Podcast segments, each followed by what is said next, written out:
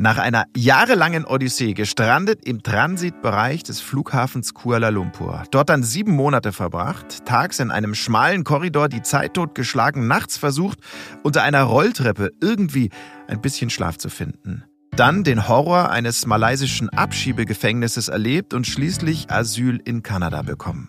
Was sich anhört wie die Inhaltsangabe eines fiktionalen Buches oder Films, das ist die knappe Zusammenfassung der Geschichte des Syrers Hassan al-Kontar. Seine ganze ziemlich unglaubliche Story, die erzählt uns Hassan in dieser Folge von Explore. Zeig mir dein Tattoo und ich sag dir, wer du bist. Beim indigenen Stamm der Iban galt das über Generationen. Ihre traditionellen Tätowierungen haben Verdienste, Errungenschaften und na klar, damit auch den gesellschaftlichen Status gezeigt. Solche Tattoos sollten also auch heute nicht leichtfertig gestochen werden, denn sie sind an Omen geknüpft, gute wie schlechte. Und dass ein auf den Arm tätowierter Drache Futter braucht, damit er nicht verärgert wird, auch das ist für die IBAN ganz normal. Die Tattoo-Kultur von Borneo, heute unser Thema.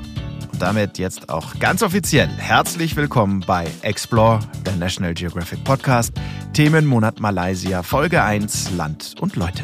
Hier ist sie, eure National Geographic Podcast Redaktion. Ich bin Max Dietrich, hi zusammen, schön, dass ihr dabei seid. Und ich bin Daniel Lerche, freut mich, dass ihr wieder reinhört. Also Malaysia, Folge 1, Land und Leute mit diesen Themen, traditionelle Tattoos auf Borneo und gestrandet im Transitbereich von Kuala Lumpur.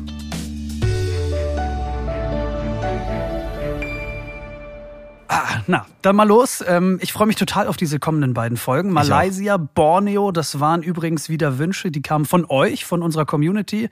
Und in diesem Zusammenhang auch gleich nochmal der Hinweis, wenn ihr uns eine Destination ans Herz legen wollt, wenn ihr uns an irgendein Ende dieser Welt schicken möchtet, dann freuen wir uns immer über eure Empfehlung. Wir haben diesbezüglich ja schon eine ordentlich lange To-Do-Liste, freuen uns aber wirklich trotzdem über jeden weiteren Hinweis. Und wenn es passt, dann setzen wir eure Wünsche auch nur zu gerne in die akustische Tat um. Ähm, unter anderem diese Folgen, die jetzt kommen, sind ja der Beweis. Genau, wie ihr uns kontaktieren könnt, dazu dann mehr am Ende dieser Folge. Jetzt erstmal mitten rein in ein wirklich faszinierendes Land in Ostasien und wir fassen das Wichtigste kurz und knapp für euch zusammen. Malaysia in 60 Sekunden. Einen kurzen Einschub habe ich noch vorweg, weil uns das selber nicht ganz klar war und äh, bestimmt noch öfter vorkommen wird in den nächsten beiden Episoden. Ähm, das Adjektiv malaysisch bezeichnet alles, was mit dem Staat Malaysia zu tun hat. Ist also, ich sag's mal so, ist eher so geografisch gemeint, ja. Mhm. Malayisch das bezeichnet alles, was mit der Volksgruppe der Malaien zu tun hat, ist also eher kulturell gemeint, wenn man so will.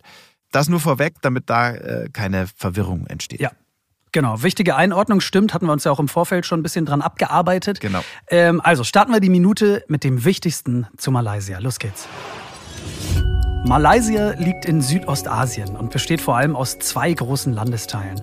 Zum einen aus Ostmalaysia, das auf der Insel Borneo liegt, zum anderen aus der malaysischen Halbinsel, die wiederum liegt an Thailands Südspitze. Und in diesem Teil leben auch die meisten der etwa 33 Millionen MalaysierInnen.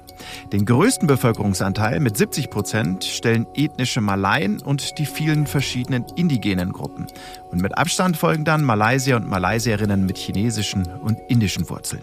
Seit seiner Unabhängigkeit Mitte des letzten Jahrhunderts schreibt das Land wirtschaftlich eine Erfolgsgeschichte. Heute sorgen vor allem der Dienstleistungssektor und die Industrieproduktion für Wachstum. Schaut mal nach, gut möglich, dass speziell eines eurer Elektrogeräte ganz oder zumindest teilweise in Malaysia produziert worden ist. Das Durchschnittseinkommen, das steigt kontinuierlich. Unter anderem das sorgt dafür, dass Malaysia im Human Development Index der UNO immer besser abschneidet. Aktuell liegt man auf Rang 62. Negativ, das Wirtschaftswachstum geht einher mit hohen und weiter steigenden Treibhausgasemissionen. Soweit ein erster Überblick. Und wenn ihr jetzt sagt, Moment mal, viele schöne Infos, aber über Staatswesen, Regierungsform etc., da haben wir ja noch gar nichts erfahren, äh, dann habt ihr erstens recht. Ähm, dürft zweitens aber trotzdem entspannen, weil dazu gibt's gleich noch ein paar mehr Infos in unseren Top 3. Ich würde sagen, aber erstmal ganz kurz äh, durchatmen. Ja, das, das, was wir da gerade in den 60 Sekunden gehört haben, äh, mal setzen lassen. Das waren ja eine, eine Menge Infos schon zu Malaysia. Das stimmt. Ich habe schon ein paar ja. Sachen mitgenommen direkt zum Start. Malaysia ist ja schon eins der Länder, die in Europa so ein bisschen unterm Radar fliegen. Also stimmt, ja. politisch aber relativ stabil, wirtschaftlich ganz erfolgreich, ähm, mhm. geostrategisch, politisch aber immer nicht so richtig im Blickpunkt. Kommt mir zumindest so vor. Ja, stimmt. Also es produziert wenig Schlagzeilen einfach. Mhm. Ähm, umso besser wahrscheinlich, dass wir Malaysia jetzt mal bei Explore so ein bisschen ins Rampenlicht holen. Und das ist bekanntlich ja die ganz große Bühne. Ne? Wollen wir nicht unterschlagen. Ähm, ich wäre jetzt ready für die Top 3. Wie schaut's? Genau. Wollen wir mal nicht zu bescheiden sein. Ja. Dann lass uns loslegen. Ähm, unser Wissen to go. Drei Fakten, die ihr so über Malaysia hoffentlich noch nicht wusstet. Ich habe für euch und für dich, Daniel, einen schönen Fakt 1 vorbereitet, der heißt gewählte Monarchen. Hm, her damit. Malaysia ist eine föderale parlamentarische Wahlmonarchie. Was bedeutet das konkret? Hm. Es ist eine wirklich sehr kuriose Staatsform, denn das Staatsoberhaupt, der König, wird nicht wie sonst üblich für Monarchen in sein Amt reingeboren, sondern er wird rein gewählt. Und wahlberechtigt ist dabei nicht das Volk, sondern die traditionellen Herrscher aus neun der 13 Bundesstaaten. Der aktuelle König, Abdullah heißt er, der bleibt noch bis 2024 im Amt und danach muss er die Krone dann weiterreichen und es wird ein neues Staatsoberhaupt gewählt, weil die Amtszeit, die Königszeit, die Legislatur ist begrenzt auf fünf Jahre. Wahnsinn. Habe ich wirklich noch nie von gehört. Das ähm, bestätigt mich dann aber wieder im, was ich ja immer so gerne sage, Podcast bildet. Ne? Besonders Explore natürlich. Genau, und Ganz interessant noch in dem Zusammenhang, ähm, es gibt noch einige wenige weitere Wahlmonarchien, Kambodscha mhm. zum Beispiel, ähm, Vereinigte Arabische Emirate und je nach Lesart kann man auch noch Andorra und den Vatikan dazu zählen. Also ein, ein, ein gewählter König. Kurios, ne? Nicht schlecht, ja. Also hast mich überrascht. Ähm, da bin ich jetzt mal gespannt, ob ich dich auch überraschen kann und ob du meinen Fakt schon kanntest und ihr da draußen natürlich auch. Fakt 2 kommt mit Schwindel in 452 Metern Höhe. Die Petronas Towers sind das Wahrzeichen der malaysischen Hauptstadt Kuala Lumpur. Fertiggestellt wurden die Zwillingstürme 1998 und vorausgegangen war dem ein jahrelanges Wettrennen. Um die Bauzeit möglichst kurz zu halten, hatten die Auftraggeber nämlich zwei Bauteams für jeden der identischen Türme 1 mit der Errichtung des damals höchsten Gebäudes der Welt beauftragt. Und das siegreiche Team, das gewann schließlich durch eine nicht ganz regelkonforme List einen kleinen Schwindel in luftiger Höhe sozusagen. Es baute im Inneren des Turms nämlich die Spitze schon mal heimlich zusammen und schob sie dann aus dem Gebäude heraus einfach nur noch nach oben. Und das unterlegene Team, das baute die Spitze ganz konventionell und hat deswegen eine Woche länger gebraucht. Hm. Chapeau. Ähm, kalt erwischt, sag ich mal. Also noch nie gehört. Story ist mir völlig neu, aber genauso soll es ja auch sein bei den Top 3. Also, dass man um die Bauzeit zu beschleunigen, einen Wettkampf draus macht, das habe ich richtig verstanden. Ne? Das habe ja. ich noch nie gehört. Ja. Total schräg. Muss man sich in Deutschland mal vorstellen. Beispiel Hamburg, zwei Elbphilharmonien nebeneinander bauen und eine wird dann halt schon schneller fertig. Keine Ahnung, was man dann mit der zweiten macht, aber. Ja. Und dann auch die Kurios. Definition von schnell halt. Aber komm mal bitte genau. zu Fakt 3, bitte. Genau, hier kommt mein Fakt 3, der heißt einfach Malaysisch. Äh, sind wir ehrlich, eine asiatische Sprache zu lernen, das klingt für die meisten von uns, glaube ich, entweder illusorisch oder mindestens mal sehr zeit- und sehr arbeitsintensiv. Und falls ihr doch Lust dazu habt, dann wäre Malaysisch vielleicht eine ganz gute Option. Ähm, mhm. Vokabeln, Ausspracheregeln, die müssen hier natürlich auch gepaukt werden. Dafür hält sich der Lernaufwand in Sachen Grammatik eher in Grenzen. Das ist ganz lustig. Ein paar Beispiele. Verben werden nämlich nicht konjugiert. Also da gilt ähnlich wie im Englischen äh, meist die Grundform. Und es gibt auch keine Artikel und keinen Plural. Also ein Wort wird einfach zweimal gesagt, um zu kennzeichnen, dass die Mehrzahl gemeint ist. Ähm, verschiedene Zeitformen gibt's auch nicht. Zum Beispiel mit heute, gestern oder morgen äh, zeigt man einfach an, welche Zeitform man meint. In den Verben spielt das keine Rolle. Da fällt so viel weg, Daniel. Die Sätze schrumpfen wirklich gewaltig zusammen und das lässt sich ganz gut lernen. Eine wichtige Frage in dem Zusammenhang, was bei asiatischen Sprachen ja schon Schwierigkeiten bereiten könnte, zumindest auch im Konjunktiv, die Buchstaben. Wie sieht es damit aus? Ja, stimmt. Also gerade auch beim, beim Nachbarstaat Thailand, ne? also ja. komplett anderes Alphabet. Das ist auch praktisch äh, bei Malaysisch. Anders ähm, als in den allermeisten asiatischen Ländern werden genau wie bei uns einfach die lateinischen Buchstaben benutzt. Also es wird einem oh. wirklich leicht gemacht, Malaysisch zu lernen. Das hört sich wirklich vielversprechend an, oder? Ne? So, eine, und so eine asiatische Sprache noch zu lernen, das das wäre ja schon irgendwie reizvoll. Mal, mal, sehen, was wir da mitnehmen. Wir haben ja noch zwei Wochen Zeit bis Folge zwei genau. und sind gespannt auf deine, deine malaysische ja, dann. Vielleicht kann ich da schon glänzen dann. König für fünf Jahre, zwei Türme, ein Sieger und Talk It Easy. Unsere Top 3 Fakten zu Malaysia. Wir hoffen, ihr kanntet sie noch nicht.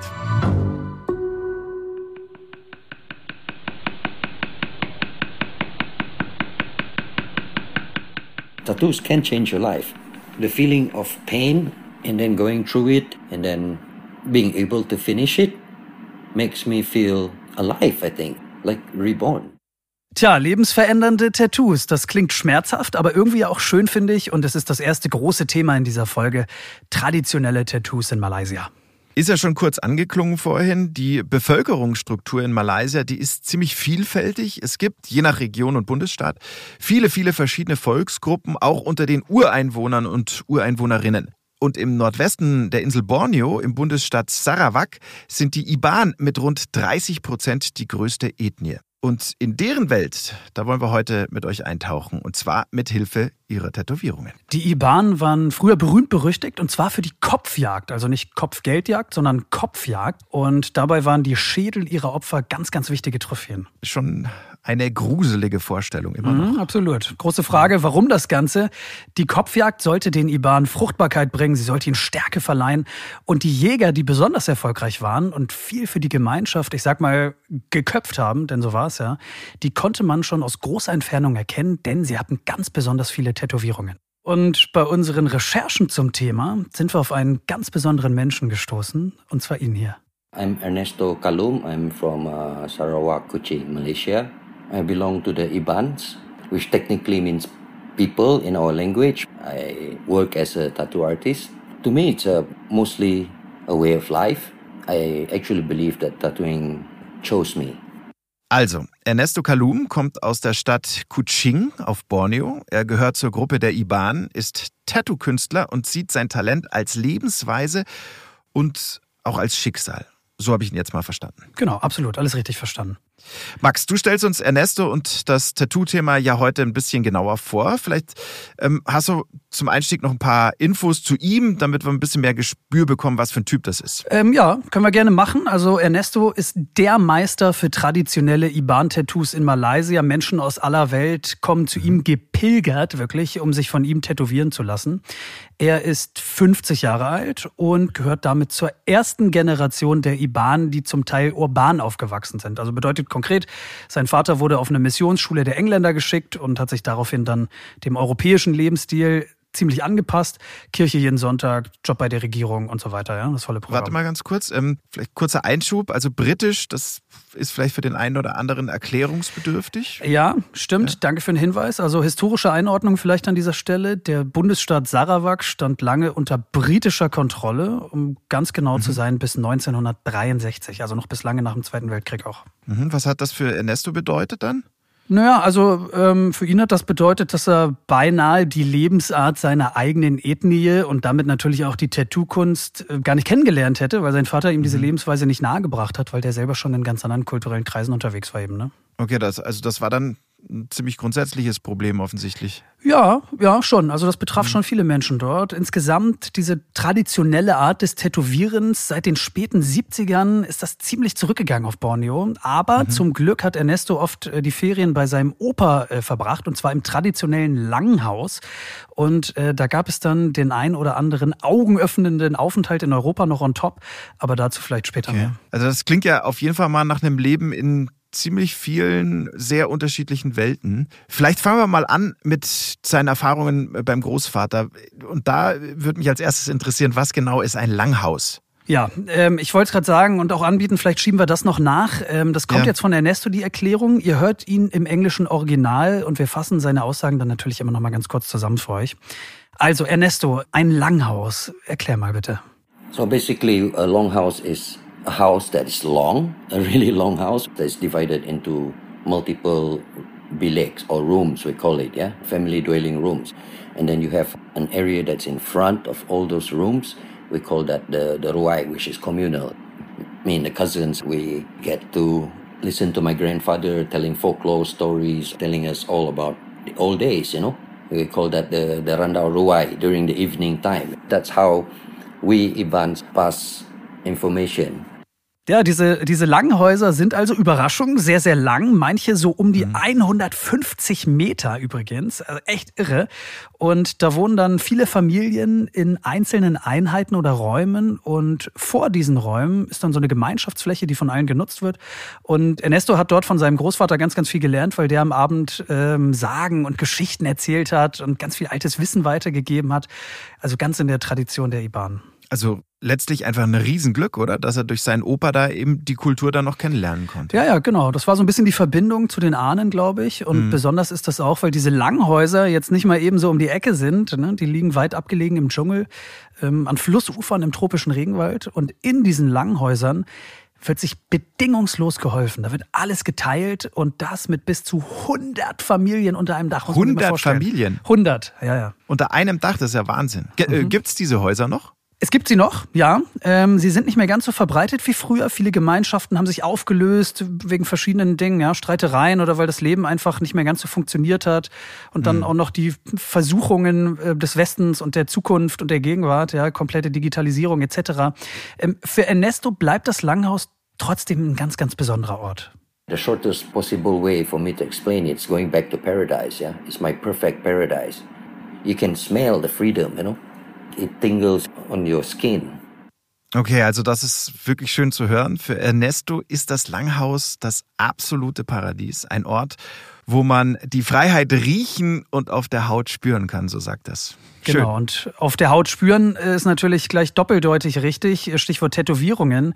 Äh, insgesamt einfach sehr positiv besetzt. Er hat da richtig schöne Zeiten verbracht und da schlagen wir jetzt den Bogen. Mhm. Die traditionellen Tätowierungen haben ihn in diesen Langhaus-Communities tagtäglich umgeben, ne? nämlich auf der, auf der Haut, unter der Haut der Älteren. Wie ist er dann Tätowierer geworden? Ja, äh, war so ein bisschen umständlich der Weg dahin, sag ich mal. Also obwohl er diese traditionellen Tattoos direkt vor Augen hatte und auf der Haut der Älteren, hat er sie gar nicht so richtig wahrgenommen. Ne? Und so braucht es letztlich erst so eine, so eine regelrechte Odyssee um die halbe Welt.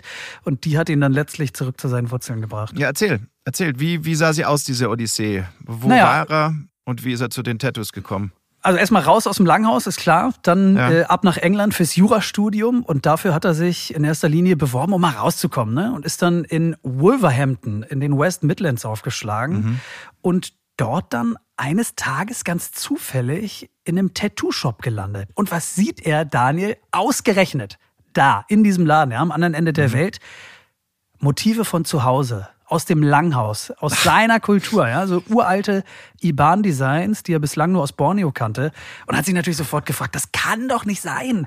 Ja, was machen ja. die denn hier? Das sind immer diese Geschichten. Kannst genau. du dir nicht ausdenken. In Wolverhampton. Genau, genau Irgendwo. da. In Wolverhampton. I was kind of startled by it or just astonished. And it's just like, what, what is this doing here? The tattoo artist was telling me that his dad served in the British Armed Forces in Borneo before. It's a very small world. Die Welt ist klein, ja, das äh, kann man dann äh, wieder mal wirklich so sagen. Ähm, ich fasse mal zusammen. Ernesto sieht die Tattoos aus seiner Heimat in diesem Shop in England. Er fragt sich, wie die da hinkommen und der Ladenbesitzer erzählt ihm, dass sein Vater für die britische Armee in Borneo war. Und der Gedanke an diese Tattoos aus seiner Heimat, der hat ihn danach einfach nie mehr losgelassen. Es war wie so ein, wie so ein Omen, wie so ein Zeichen, so ein mhm. Impuls in eine bestimmte Richtung und es kam, wie es kommen musste. Ein Jahr später fing Ernesto in genau diesem Laden äh, in Wolverhampton an äh, mit dem Tattoo-Stechen. Wo auch sonst. Ja, wo auch Bitte. sonst. Eben. Ja. Der Rest ist schnell erzählt. Ähm, Ernesto mhm. sammelt ab jetzt ganz viel Erfahrung, macht auf einer Messe in der Schweiz schließlich Bekanntschaft mit der Tattoo-Koryphäe, Felix Lö. Ähm, der ist für ganz, ganz viele Menschen, wenn man so will, der Erschaffer der modernen Tattoo-Kunst. Und diese Legende, Felix Lö, hat dem damals noch ganz jungen Ernesto dann so einen ganz entscheidenden Denkanstoß äh, mitgegeben. Er hat sich Ernestos Tattoo-Maschine angeguckt und schlicht zu ihm gesagt, die gehört in den Müll und ist weggegangen. Weil ursprünglich wurden die Iban-Tattoos ja auch nicht mit der Maschine gemacht und das wollte Felix Lö Ernesto damit wohl sagen. Mhm. Und da hat es Klick gemacht dann bei ihm. Jetzt macht auch ähm, die Vokabel Odyssee Sinn. Vom Langhaus im Dschungel in Malaysia nach England und von da dann weiter in die Schweiz. Und all das für eine Erkenntnis, die er auch ganz einfach zu Hause hätte haben können. Nämlich traditionelle Tätowierungen sind sein Ding und dafür braucht man nicht mal eine Maschine. Genau so ist es. Also das Leben schlägt die wildesten Kapriolen, wie man so schön sagt. Aber manchmal muss man wohl weit reisen, um Dinge klarer zu sehen, die eigentlich direkt vor der eigenen Haustür oder äh, vor den eigenen Augen liegen. Auch das hört man ja immer wieder. Ja, absolut. Also meine Großeltern zum Beispiel, die hatten so ein Bild an der Wand hängen. Da ja. war so ein Spruch eingestickt drauf. Da stand, das weiß ich noch, weiß ich noch, als wäre es gestern gewesen. Hm. Nur wer in die Ferne blickt, weiß, wie schön zu Hause ist. Und ich glaube, hier ist das genauso. Ja, manchmal hilft vielleicht auch einfach der Abstand. Ja. Und Ernesto ist dann zurück nach Malaysia und arbeitet von jetzt an, wenn er traditionelle Tattoos sticht, eben nicht mehr mit der Maschine, sondern nur noch mit Stöcken und Tinte. Und kleine Hausmitteilung an dieser Stelle. In der letzten Explore-Folge haben wir am Ende im Teaser zu dieser Folge gesagt, er würde mit Bambusnadeln und Ruß arbeiten. Das stimmte so nicht, soll hiermit richtig gestellt sein. Ernesto nimmt ordentliche moderne Tinte und Nadeln und eben dazu Stöcke. Und das sieht dann so aus. An zwei Stöcken sind diese Nadeln in verschiedenen Größen festgebunden. Und so ein weiterer dient dann als Hammer. Da haut er dann auf das Ende des ersten Stocks oben drauf. Und das Ganze hört sich dann so ein.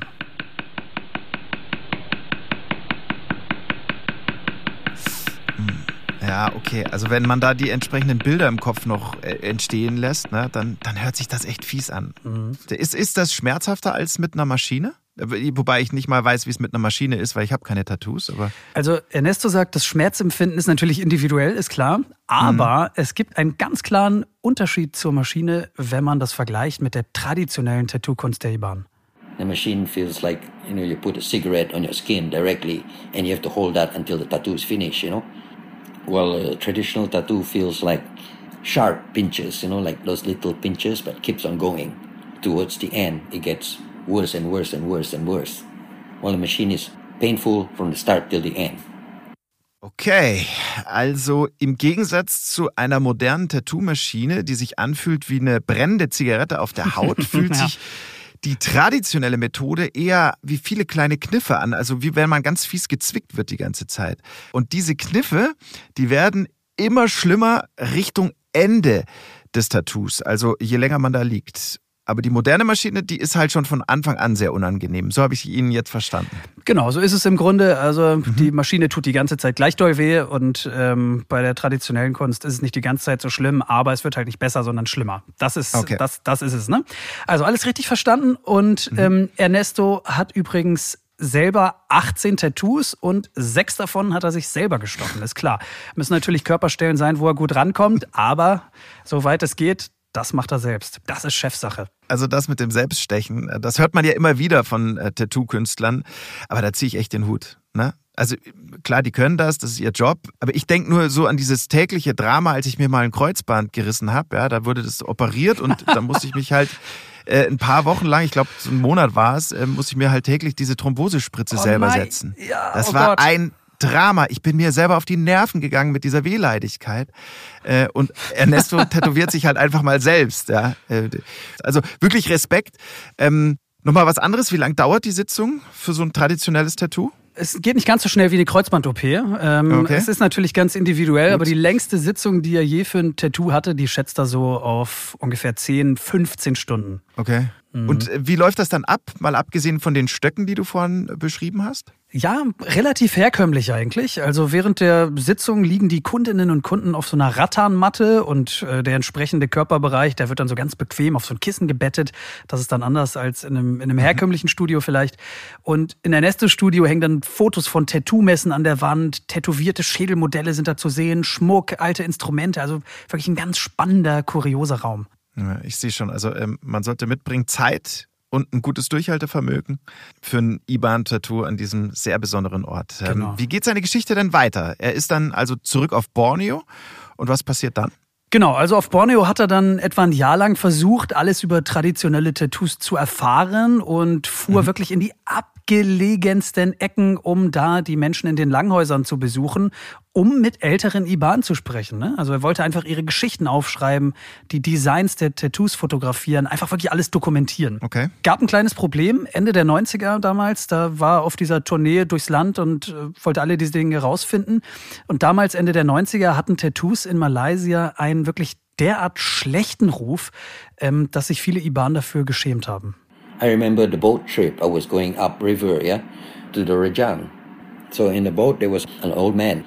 He had full tattoos. I'm sure he had. It came out of the sleeves. It came out a little bit out of the neck, you know. But he had his collar all buttoned up and then long sleeves, you know, just to hide the tattoos. I was looking at him and I asked him, uh, "Can I see your tattoos?" He just like turn away. No, no, no, no. no. He just refused. So that was difficult. You have to really do some kind of uh, ice breaking. Also vielleicht noch mal kurz rekapitulieren. Auf einer Bootsfahrt ist er einem alten Mann begegnet, der voller Tattoos war, so vermutet Ernesto zumindest, weil mhm. unten am Hemdsärmel und am Hals konnte er das erkennen, wie die Tattoos da rausguckten. Und als er den Mann gefragt hat, ob er sich diese Tattoos mal angucken dürfte, hat er abgewunken und gesagt, nee, geht nicht, hat sich weggedreht. Und Ernesto sagt, er musste wirklich in dieser Hinsicht ganz, ganz viel Icebreaking betreiben, weil sowas hat er häufiger mit älteren Iban erlebt. Wie sah dieses Icebreaking denn aus? Ja, äh, also Ernesto war da entwaffnend ehrlich, mhm. mit ganz viel Alkohol, Daniel, mit ganz viel Sprit hat er das gemacht, mit viel okay. Zeit und gemeinsame Trinkabende. Und so hat er dann langsam das Vertrauen der IBAN in den okay, Langhäusern gewonnen. Verstehe. Ähm, ganz wichtig, haben wir jetzt noch gar nicht drüber gesprochen. Wie sehen die Tattoos denn eigentlich aus? Also, was für Symbole gibt es da vorwiegend und was für Geschichten gibt es vielleicht auch, ähm, die diese Tattoos erzählen? Ja, das ist wirklich der ganz, ganz spannende Part äh, in diesem Thema, finde ich. Da gibt es so viele Stories. Ähm, fangen wir vielleicht mal mit einem Klassiker an. Ein Klassiker ist zum Beispiel das Halstattoo. Wir hören mal rein. If you look at the design, there's a fishtail that goes up all the way in the center of the throat upwards, and then it splits into two and becomes two dragon heads. Yeah, normally they put a lifeline right in the center. Yeah. Okay, also ich hoffe, ich kriege das jetzt richtig zusammen. Max, korrigiere mich, wenn ich was Falsches erzähle. Ähm, also dieses Design eines typischen Hals-Tattoos, das sieht aus wie ein Fischschwanz, der am Hals hochgeht und dann oben in zwei Enden geteilt wird. Und diese beiden Enden, die wiederum, die werden zu Drachenköpfen. Genau, genau so ist okay. es. Und in der Mitte verläuft eben noch diese Lebenslinie. Also äh, sehr imposant jedenfalls. Ist so ein Tattoo dann auch an irgendwelche Regeln geknüpft oder, oder kann das im Prinzip jeder haben? Ähm, wir haben es ja immerhin mit Nachfahren der Kopfjäger zu tun hier. Und mit denen ist nicht zu spaßen, willst du sagen, ne? Ja, so ähm, ungefähr. Nee, tatsächlich. Also es gibt ganz klare Regeln, wer für ein solches Tattoo überhaupt in Frage kam. In the old days you have to deserve your tattoo. You have to do something to get it. So basically uh, people who have managed to lead the, the warriors, yeah, your, your group of warriors, yeah, in a successful headhunting expedition. So you get the tattoos to to kind of like mark every achievement that you have achieved. Aha, also man musste sich die Tattoos früher verdienen, äh, sagt Ernesto. Und dieses Halstattoo, das haben zum Beispiel Krieger bekommen, die besonders erfolgreich bei der Kopfjagd waren. Und so wurden dann die jeweiligen Errungenschaften eben äußerlich auch sichtbar. Also Sprich, das waren dann durchaus auch Statussymbole. Wann haben die IBAN denn ihre ersten Tattoos bekommen? In welchem Alter ging es los damit? Mhm, also das ging, ging früh los, so zwischen 10 und 15 Jahren waren die alt. Da gab es dann direkt das erste mhm. Tattoo unter die Haut. Und das erste Tattoo war bei den Jungs zum Beispiel das Zeichen dafür, dass sie bereit waren, das Langhaus zu verlassen, auf eine Reise zu gehen, ähm, auf der sie verschiedene Handwerke zum Beispiel lernen sollten. Und ganz selten haben dieses Tattoo auch Mädchen bekommen.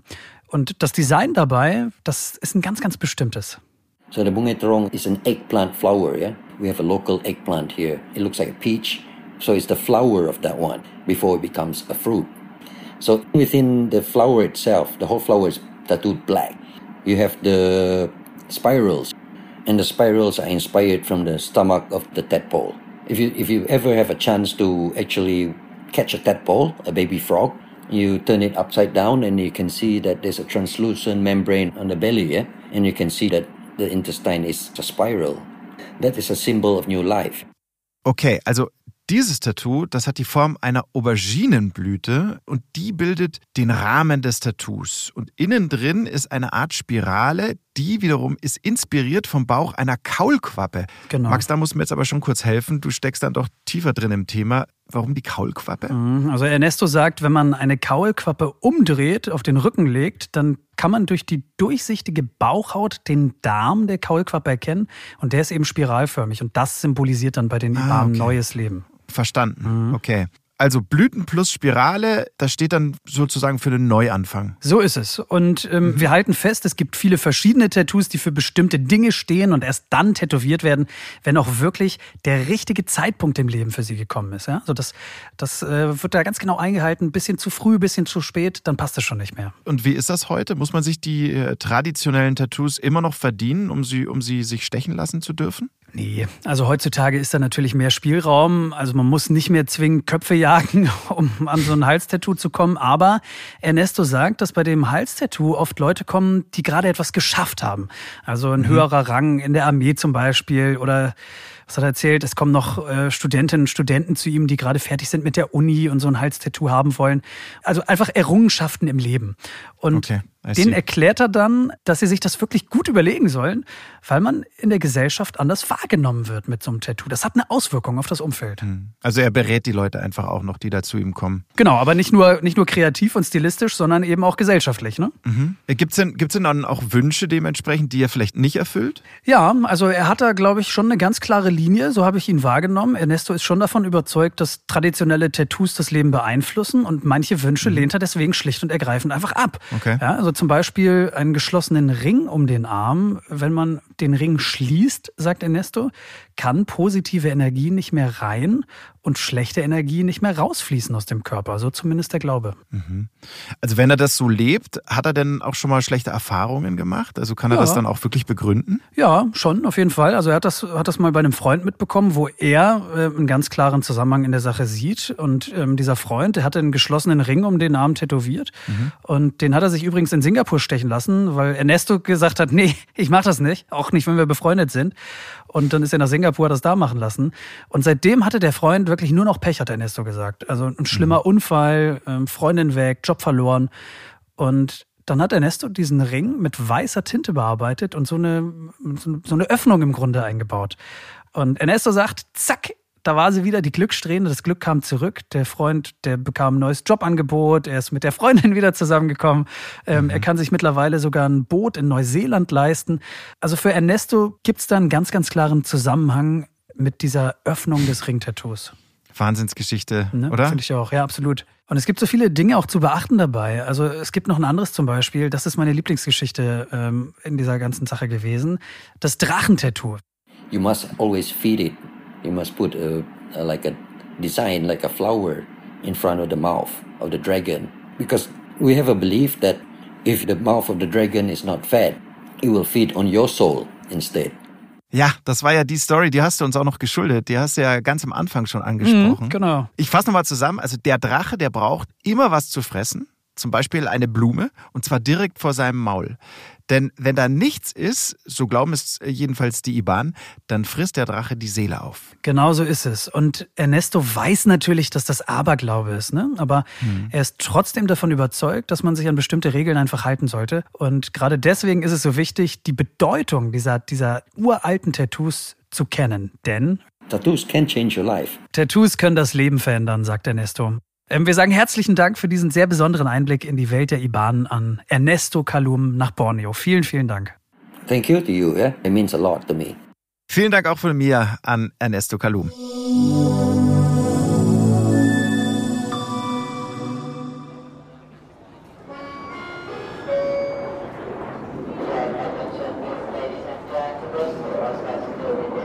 Hier ist Explore, der National Geographic Podcast, Folge 1, Thema 2. Und dafür geht's jetzt vom Tattoo-Studio auf Borneo in eine völlig gegensätzliche Welt, nämlich an Terminal 2 des Kuala Lumpur International Airports und da in den Transitbereich. Mhm, also dieser Transitbereich, so viel weiß ich schon, war wie lang? Sieben Monate, ne? Ja. Mhm, die, die ständige Bleibe, der Wohnort, das Langhaus, wenn man so will. Ich weiß gar nicht, wie ich es nennen soll. Unseres zweiten Gesprächspartners in dieser Folge. Er selbst sagt, es war sein Königreich. Und er, das ist Hassan Al-Kontar und der meint das natürlich höchst ironisch. Der heute 40-Jährige war 2017 monatelang eines der Nachrichtenthemen und zwar nicht nur in Malaysia, sondern auch international. Mann, ey, ich fühle mich ganz stark erinnert an den Film Terminal, ähm, kennt er vielleicht. Ganz ähnliche Situation, ja. ähnliche Geschichte, übrigens auch angelehnt an einen wahren Fall.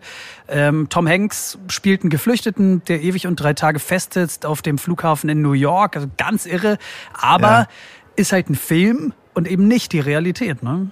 Netter Film, habe ich mir gestern übrigens nochmal angeschaut. Ah ja, ähm, okay. Ja, ja, also wird dann schon auch ein bisschen kitschig. Ähm, und Hassan hat mir natürlich auch erzählt, dass er immer wieder auf diesen Film angesprochen wird. Mhm. Und, und er sagt dann immer, auch wieder ironisch, also hätte er wie Tom Hanks eine Catherine Zeta-Jones an seiner Seite gehabt, das hätte ihm die Sache natürlich schon deutlich leichter gemacht. Aber in Wahrheit hatte er nicht allzu viel zu lachen. Hassans Geschichte ist eben kein Film, sondern die bittere Realität gewesen. Und genau so passiert am Flughafen von Kuala Lumpur. Ja, irre. Also ähm, du hast diese Story recherchiert und mit Hassan gesprochen. Hol mich mal ja. bitte kurz ab an dieser Stelle. Also zu Beginn der Folge hast du ja schon kurz erzählt, ähm, Herr Alcontar saß lange in Malaysia fest, sieben Monate am Flughafen, zwei ja. in Abschiebehaft. Wie kam es dazu? Also erstmal wichtig zu wissen, Hassan, wir haben uns äh, im Interview auf die Vornamen geeinigt, ist Syrer. Und den Rest der Basics sozusagen fasst er jetzt kurz für uns zusammen. Seine Geschichte beginnt in den Vereinigten Arabischen Emiraten. Und Hassans O-Töne haben wir wegen ihrer Länge und zum leichteren Verständnis gleich übersetzt für euch. 2006 habe ich Syrien verlassen. Ich ging in die Vereinigten Arabischen Emirate, um mir eine bessere Zukunft aufzubauen. Und alles lief großartig, bis dann 2011 der Krieg in Syrien ausbrach. Da habe ich mich geweigert, zur Armee zu gehen und deshalb wurde mir die Verlängerung meines Passes verweigert. Deshalb habe ich dann auch meine Arbeitserlaubnis in den Emiraten verloren und war von 2011 bis 2017 illegal dort. Immer auf der Flucht. Obdachlos, arbeitslos, hungrig die meiste Zeit und schmutzig. Und das ist wirklich keine freundliche Umgebung dort. 50, 55 Grad im Sommer, acht Monate lang. Es war also eine harte Zeit. Irgendwann haben sie mich erwischt und in ein Gefängnis gesteckt und dann nach Malaysia abgeschoben, weil es eines der wenigen Länder ist, die Syrern ein Einreisevisum für drei Monate gewähren. Ah oh, ja, also das ist schon heftig, äh, das zu hören. So, ähm, wir beschäftigen uns jetzt mit seiner Zeit am Flughafen in Kuala Lumpur, aber das, was er vorher schon durchgemacht hat, also jahrelang illegal in den Emiraten, auf der Straße gelebt, im Sommer bei 50, manchmal 55 mhm. Grad Hitze, also Wahnsinn. Ja, ne? das ist das ist schon ziemlich unglaublich, ähm, was er da schon erlebt hat. Aber ist leider an der Stelle auch wichtig zu betonen, seine Geschichte, die ist bis hierhin durchaus beispielhaft für viele, viele Geflüchtete, speziell eben für solche aus Entwicklungsländern das war Hassan auch ganz wichtig, das äh, an dieser Stelle deutlich zu machen. Mhm. Also er erzählt hier also zumindest in Teilen nicht nur seine eigene Geschichte, mhm. sondern eben auch die von ganz, ganz vielen Schutzsuchenden, könnte man sagen. Ne? Genau. Womit wir dann aber auch schon sozusagen beim zweiten Kapitel seiner Fluchtgeschichte wären, nämlich die Zeit in Malaysia. Erstmal vorweg hier, dass Malaysia ihn damals überhaupt ins Land gelassen hat, dafür ist Hassan bis heute wirklich unendlich dankbar. Andere Länder sind mit syrischen Geflüchteten ganz anders verfahren und, und verfahren da ja auch bis heute ganz anders. Nach Ablauf seines Visums musste Hassan Malaysia dann aber wieder verlassen. Zuerst versuchte ich nach Ecuador zu kommen, aber die türkische Fluggesellschaft erlaubte mir nicht, an Bord zu gehen. Eine Woche später versuchte ich nach Kambodscha zu fliegen. Ich kam auch dort an, aber man hat mir die Einreise verweigert. Sie schickten mich noch am selben Tag mit demselben Flugzeug zurück nach Malaysia. Weil ich mein Visum in Malaysia aber um 15 Tage überzogen hatte, wurde ich dort für fünf Jahre auf die sogenannte schwarze Liste gesetzt. Heißt, ich durfte nicht mehr einreisen. Und nach internationalem Recht sollte man, wenn man aus einem anderen Land ausgewiesen wird, eigentlich in sein Heimatland zurückkehren. Aber in meiner Heimat, da herrschte Krieg und ich war zur Fahndung ausgeschrieben. Ich fand mich also ohne echte Option in der internationalen Zone im Niemandsland wieder. Und so hat alles angefangen. Okay, verstehe. Also Hassan saß da jetzt also fest, äh, konnte nicht vor, konnte nicht zurück. Genau. Also Visum ah. abgelaufen, Papiere abgelaufen und zu Hause wartet wirklich im aller, aller, allerbesten Fall der Militärdienst in einem Bürgerkrieg auf dich. War also auch nicht wirklich eine Option für ihn. Mhm, okay. Und, und jetzt, wie ging's weiter? Naja, jetzt ist er natürlich erstmal davon ausgegangen, ähm, wovon wir wahrscheinlich alle ausgehen würden in so einer Situation, dass es für diese Situation eben internationale Regeln gibt und schon irgendwie eine Lösung gefunden wird, und zwar zeitnah. Aber dem war eben überhaupt nicht so. Und aus einer unruhigen, schlaflosen Nacht am Flughafen wurden dann eben erst Wochen und ähm, schließlich auch Monate. Oh, was für ein Albtraum. Und wie geht das denn überhaupt? Also ich muss mal fragen, wie lebt man denn da? Also was ist mit Privatsphäre? Was ist mit Toilette, mit Dusche? Also so die ganz ähm, essentiellen Dinge. Gab es dann da irgendwie provisorische ja. Unterkünfte für Menschen wie Hassan? Wie läuft denn das? Nee. Also da gibt es im Prinzip äh, so gut wie gar nichts. My kingdom, my house was for seven months. Mein Königreich, mein Zuhause, das war sieben Monate lang ein Korridor, 200 Meter lang mit einer WC-Anlage an jedem Ende. Keine Dusche. Ich habe die WCs für Menschen mit besonderen Bedürfnissen benutzt, um mich dort nach Mitternacht zu waschen, weil dann weniger Passagiere da waren. Außerdem gab es einige Stuhlreihen und eine Rolltreppe, unter der ich nachts sieben Monate lang Zuflucht gefunden habe. Ich hatte keinen Zugang zu irgendetwas, aber immerhin gab es freies Wi-Fi. Wegen der Klimaanlage war es eigentlich immer zu kalt. Ich wurde siebenmal krank, und zwar wirklich krank, ohne Medikamente. Ich musste mich ja auch immer mit kaltem Wasser waschen. Ich hatte einen guten Blick auf die Start- und die Landebahnen, wo ich die Menschen beim Kommen und beim Gehen beobachten konnte. Sie gaben mir auch eine Decke, eine kleine rote Decke, die aber nie meinen ganzen Körper bedeckte. Und sie versorgten mich mit Mahlzeiten, sieben Monate immer das gleiche, dreimal am Tag. Insgesamt war das eine sehr feindliche Umgebung. Ich konnte dort sicher nicht entspannen. Oh, ei, ei, ei, ei. das ist schon heftig, was er da erzählt, ne? Also äh, mhm. besonders hart finde ich ja, du lebst und schläfst da in irgendeinem unwirtlichen Flughafenkorridor. Du weißt nicht, wie es weitergeht, hast aber ironischerweise die ganze Zeit den Blick auf die Menschen, die kommen und gehen, wie sie lustig sind, ähm, vielleicht ja. zu ihren liebsten Reisen, äh, gerade aus einem entspannten Urlaub zurückkommen. Boah, genau. was für eine Quälerei. ja. ja. Das war natürlich äh, für Hassan ja ziemlich schlimm und schwierig, ja, das die ganze Zeit äh, vor Augen zu haben, hat die Sache für ihn nicht leichter gemacht. Ähm, er saß da und sein Highlight, das hat er mir erzählt, das war wirklich, wenn die Sonne mal durch die Wolkendecke gekommen ist und ihn durch diese Glasscheibe so ein bisschen aufgewärmt hat. Mhm. Und wie hat er sich da beschäftigt? Also was hat er denn den ganzen Tag gemacht, außer den Leuten auf der, auf der Gangway zuzuschauen? Also erstmal hat er versucht, sich da irgendwie zurechtzufinden, gerade so in der Anfangszeit und irgendwie über die Runden zu kommen. Mein Tagesablauf hat sich nach der Ankunft des ersten Flugzeugs und dem Abflug des letzten gerichtet. Überleben hängt von Routinen ab, und zwar von den Routinen des Ortes, an dem man sich aufhält. Man sollte sie also kennen. So ab Mitternacht, vielleicht 1 Uhr, ist auf einem Flughafen weniger los. Bis 4 Uhr morgens passiert nicht wirklich viel. Zu dieser Zeit habe ich immer versucht, mich zu waschen und ein oder zwei Stunden zu schlafen. Gegen 4.30 Uhr landete dann das erste Flugzeug. Spätestens dann bin ich wegen des Lärms aufgewacht. Danach habe ich einen Kaffee getrunken und meine E-Mails gecheckt. Wie an jedem anderen Ort im Leben gab es auch dort Höhen und Tiefen und ich habe versucht, damit irgendwie zurechtzukommen, zu überleben, Lösungen für meine Probleme zu finden. Auch die ganz alltäglichen Dinge. Essen, Waschen, Kleidung. Und ich habe natürlich viel gelesen und mir damit die Zeit vertrieben. Uh, ja, und diese Zeit, die ist immer weiter verstrichen und zwar ohne, dass sich irgendwas getan hat. Sprich, Hassan saß fest im Transitbereich und offenbar hat es auch niemanden interessiert, niemanden gekümmert. Genau. Ach. Genau so war es. Also immerhin, es gab eine Fluggesellschaft, die hat ihn mit Essen versorgt, dreimal täglich Reis mit Hühnchen. Aber sonst passierte nicht wirklich viel. Also was für ein Albtraum, ne? Also erstens dieses Festsitzen, diese Ausweglosigkeit ja. und dann irgendwie täglich grüßt das Murmeltier, ne? Jeden Tag sieht alles gleich aus, dann noch dreimal täglich das gleiche Essen. Also wie in ja. so einer Zeitschleife gefangen. Was für ein Horror, wirklich, kann man gar nicht anders sagen. Ähm, was hat er denn gemacht, um irgendwie auf sich aufmerksam zu machen oder das Rad in dieser Geschichte irgendwie weiterzudrehen? Weil er ist ja heute nicht mehr am Flughafen. Das muss ja irgendwie weitergegangen sein. Ja, das stimmt. Glücklicherweise ist er da nicht mehr. Ähm, also er hat natürlich versucht, eine Lösung für sein Problem zu finden, logisch. Und als er gemerkt hat, dass die von außen so gar nicht kommt, ja, da hat er dann ähm, sich auf Social Media, speziell auf Twitter besonnen. Und er hat eine besondere Strategie gewählt, um die Leute auf sich aufmerksam zu machen. Ich dachte mir, die Leute da draußen haben ihre eigenen Probleme. Ich wollte nicht nur der nächste Typ sein, der rumnörgelt, heult und sich beschwert. Da würde ich dann vielleicht auch den Fernseher ausschalten. Ich habe mich also in die Leute hineinversetzt, in die, mit denen ich kommunizieren wollte. Ich habe versucht, mich in ihre Lage zu versetzen. Und ich glaube, das hat mich gerettet. Es hat meine geistige Gesundheit stabil gehalten. Ich habe weder Depressionen noch Angstzustände bekommen. Die sozialen Medien, die haben mich davor bewahrt, verrückt zu werden. Und es war ein Mittel, mit der freien Welt in Kontakt zu treten, meine Geschichte und die meiner Landsleute zu erzählen. Und zwar auf eine positive Art, die den Menschen Hoffnung gibt und sie manchmal vielleicht auch zum Lächeln bringt.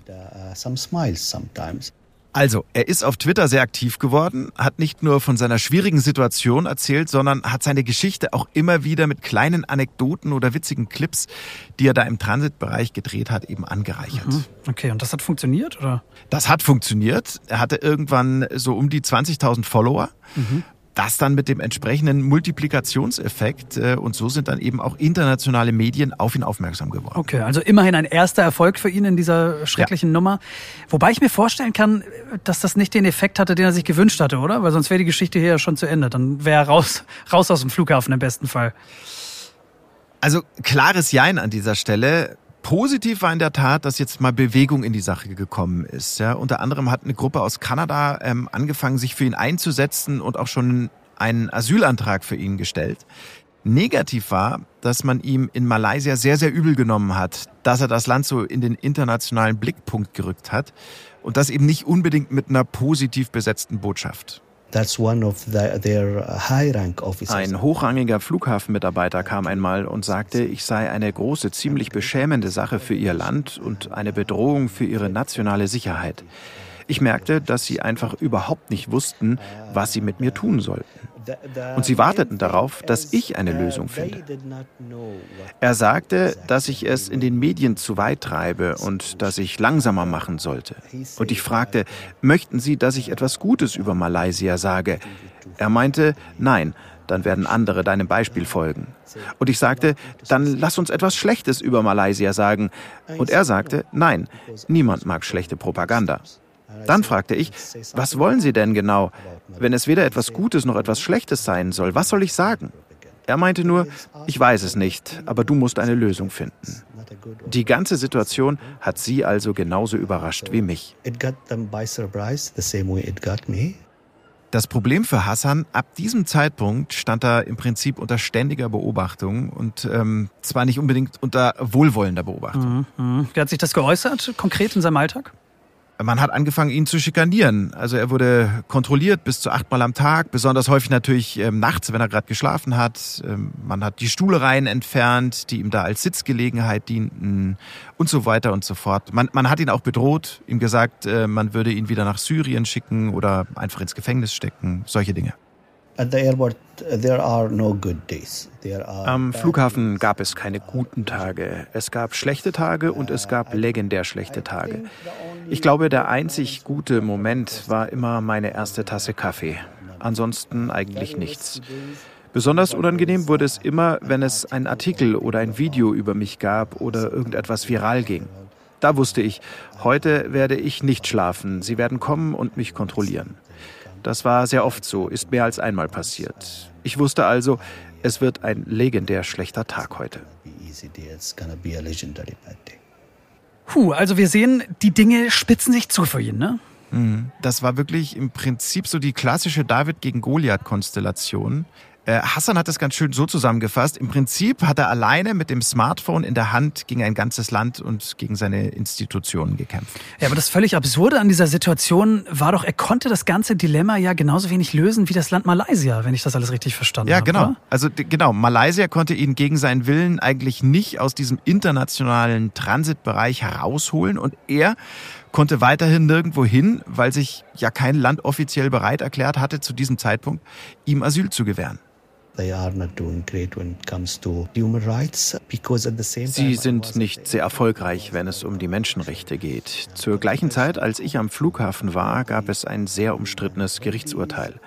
Zwei junge Frauen sind sich auf einem Parkplatz nahegekommen. Sie haben sich einfach nur umarmt oder geküsst. Die beiden wurden verurteilt, und zwar auf der Grundlage der Scharia. Sie wurden ausgepeitscht. Ein malaysischer Anwalt berichtete später, dass der Premierminister bei einem Treffen wohl gesagt habe, dass Fälle wie Hassan oder der der Frauen gar nicht erst in die Medien gelangen sollten. Man sollte sowas früher lösen. So erzählte es jedenfalls dieser Anwalt. Für mich war das mein grünes Licht, mein Hinweis, dass es bald losgeht und sie mich verhaften werden. Ich hatte sogar schon einen Postingtext im Handy gespeichert, um immer bereit zu sein. Aber da hatte ich eh schon einen Punkt erreicht, da war vieles zweitrangig. Der Ort, an dem ich mich befand, zu was ich Zugang hatte oder nicht, ob ich schmutzig oder krank oder hungrig war, spielte alles keine so große Rolle mehr, weil ich ein Ziel hatte und für meine Freiheit und für die Geschichte meiner Landsleute kämpfte. Ich hatte meine Bestimmung gefunden und das hat mir ein Motiv gegeben. I found my purpose and it gave me a motive. Ja, da hat er natürlich Kraft gezogen aus diesem Kampf für seine Freiheit und ähm, dafür auch auf die Situation seiner Landsleute weltweit aufmerksam zu machen. Also bessere Gründe gibt's natürlich gar nicht. Ne? Das stimmt, die gibt's wirklich nicht. Was er mir aber auch noch erzählt hat, woraus er auch immer wieder mal Kraft schöpfen konnte, was ihn immer wieder mal zum Lachen gebracht hat in diesen durchaus schwierigen ähm, Phasen seines Lebens, in diesen schwierigen Momenten, das waren die manchmal wirklich absurd komischen Momente mit Passagieren, die ihn da angesprochen haben.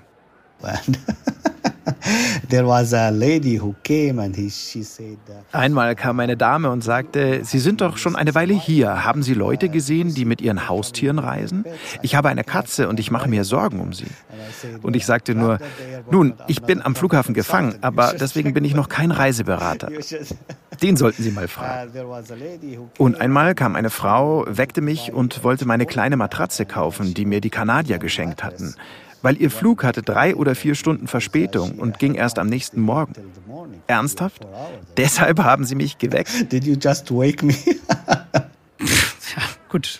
Also ganz ehrlich, mhm. da bleibt einem wahrscheinlich fast nichts anderes übrig, als, als drüber zu lachen, als mitzulachen, ne? bleibt einem nicht, wobei es mit dem Lachen dann auch wirklich schnell wieder vorbei war. Ähm, Hassan, das hatte er schon gesagt, der wusste ab dem Zeitpunkt, wo der Fall der beiden Frauen für so viel Wirbel gesorgt hatte, dass man ihn irgendwie bald kassieren würde. Und genauso ist es dann auch gekommen. Aber ich dachte, das war eigentlich gar nicht möglich, hast du doch eben gesagt. Also, dass Malaysia ihn da rausholt aus diesem Transitbereich? Ja. Also wie das halt dann immer so ist, ja, wenn die Staatsmacht unbedingt will, dann findet sie irgendwelche Mittel und Wege. Und in Hassans Fall hat man dann einfach behauptet, er habe sich, Achtung, länger als 14 Tage in einem verbotenen Bereich aufgehalten. Aber das ist ja lächerlich. Also länger als 14, nach sieben Monaten plötzlich, dass er sich länger als 14 Tage dort aufgehalten ja. hat. Also bitte. Aber so war es halt. Also das war die offizielle Begründung, zumindest die, die man Hassan genannt hat. Und er meinte ja, dem sei dann halt offensichtlich einfach nichts Besseres mehr eingefallen. Jedenfalls beginnt damit dann das dritte und wahrscheinlich schwierigste Kapitel seiner Geschichte. Er kommt in Abschiebehaft. It's horrifying, uh, unhuman. Es ist schrecklich, uh, unmenschlich, was in Malaysia passiert, wenn es um Gefängnisse und im Speziellen um Abschiebegefängnisse geht. Immerhin, es war sauber. Sonst, es war super kalt, 24 Stunden Licht. Die Zelle war klein, fünf mal sechs Meter mit einer offenen Dusche und einem offenen Klo. Also gibt es dort auch keine Privatsphäre. Völlig überfüllt. Die meiste Zeit haben wir auf dem Boden geschlafen. Mehr als 40 von uns in einem kleinen Raum, 50 bis 60. Keine Decken, keine Kissen, nichts. Wir wechselten uns in der Nacht ab. Einige durften zwei Stunden schlafen, dann wechselten wir und andere durften sich zwei Stunden hinlegen. Es gab nicht genug Platz. Immerhin drei Mahlzeiten am Tag.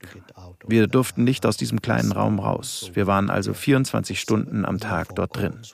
Wir durften auch nicht telefonieren. Und sie haben mir sogar meine Brille abgenommen, weil sie sagten, das sei nicht erlaubt. Zwei Monate lang konnte ich also praktisch nichts sehen.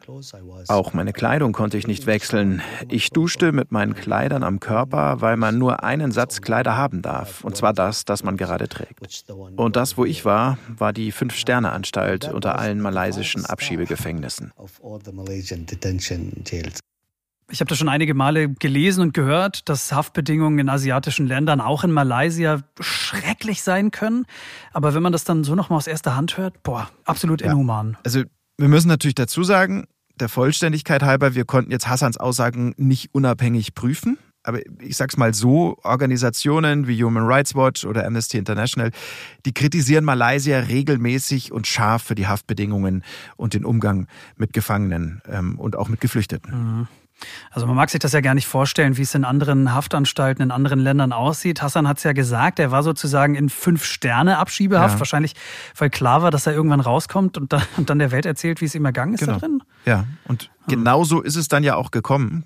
Glücklicherweise hat Hassans Geschichte ja ein echtes Happy End. Gott sei Dank.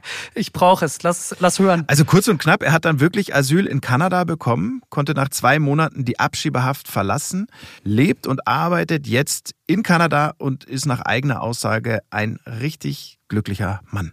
Na, das sind dann ja wirklich mal gute Nachrichten. Ja, schon. Allerdings, und ähm, das hat Hassan während unseres Gesprächs wirklich immer wieder betont, sein Fall ist eben kein Einzelfall. Also dass Menschen aus Entwicklungsländern auf der Flucht in die Mühlen der Bürokratie geraten, dass sie unmenschliche Behandlung erfahren, dass sie ihrem Schicksal letztlich hilflos ausgeliefert sind, das passiert tagtäglich. Hassan hatte da eben noch Glück im Unglück, wenn man das so sagen kann. Er war jung, er war stark, er war gebildet.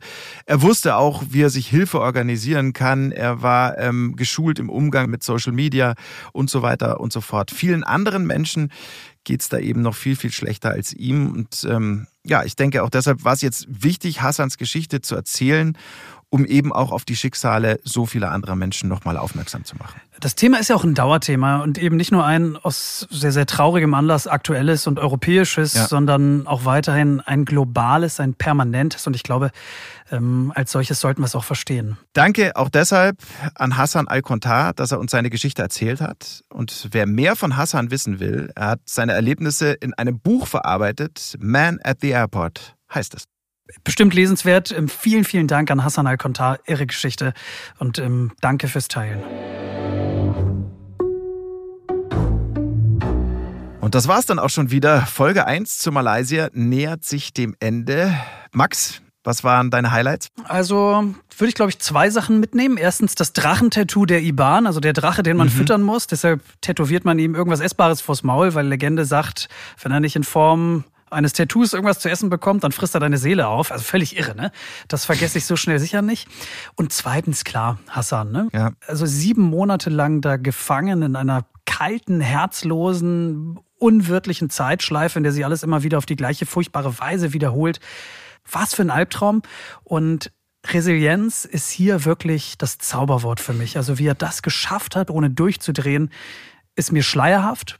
Und das finde ich aber trotzdem auch ganz, ganz inspirierend klar, seine Geschichte, also die von Hassan, die hat mich auch voll mitgerissen. Eben nicht nur, weil sie so unglaublich ist und so viel Heldenhaftes hat. Ähm, ja, dieser Durchhaltewille, ähm, dieses eben nicht aufgeben wollen, was du eben auch schon angesprochen hast, den Kampf aufnehmen für die persönliche Freiheit, ähm, alles wirklich sehr, sehr relevant. Das war schon beeindruckend, ja. Geht mir ähnlich. Ähm Lass uns an dieser Stelle doch mal nach vorne schauen, vorausblicken auf das, was wir zu Folge 2 zu Malaysia Wissenschaft und Natur gerne, vorbereiten. Gerne. Dazu kurz noch vorneweg.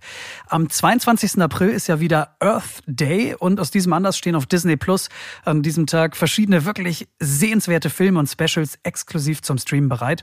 Und auch wir bei Explore nehmen den Earth Day zum Anlass, um uns in Malaysia zwei folgenden Themen zu widmen. Und äh, Daniel, jetzt du. Okay, also ähm, einerseits wird es um Gibbons gehen, ähm, die gefährdete Affenart, die lebt in den Regenwäldern Malaysias, steht aber immer so ein bisschen im Schatten der Orang-Utans. Dabei sind Gibbons neben uns die einzigen Primaten, die singen. Ja? okay. Sie haben außerordentlich lustige Gesichter, noch lustigere als wir und sie nehmen es mit der Treue viel ernster als Menschen. Gibbon-Paare bleiben nämlich für immer zusammen und ziehen ihren Nachwuchs auch gemeinsam auf. Kurz und gut, das sind schon ziemlich äh, coole Zeitgenossen und in der nächsten Folge lernen wir sie etwas besser kennen.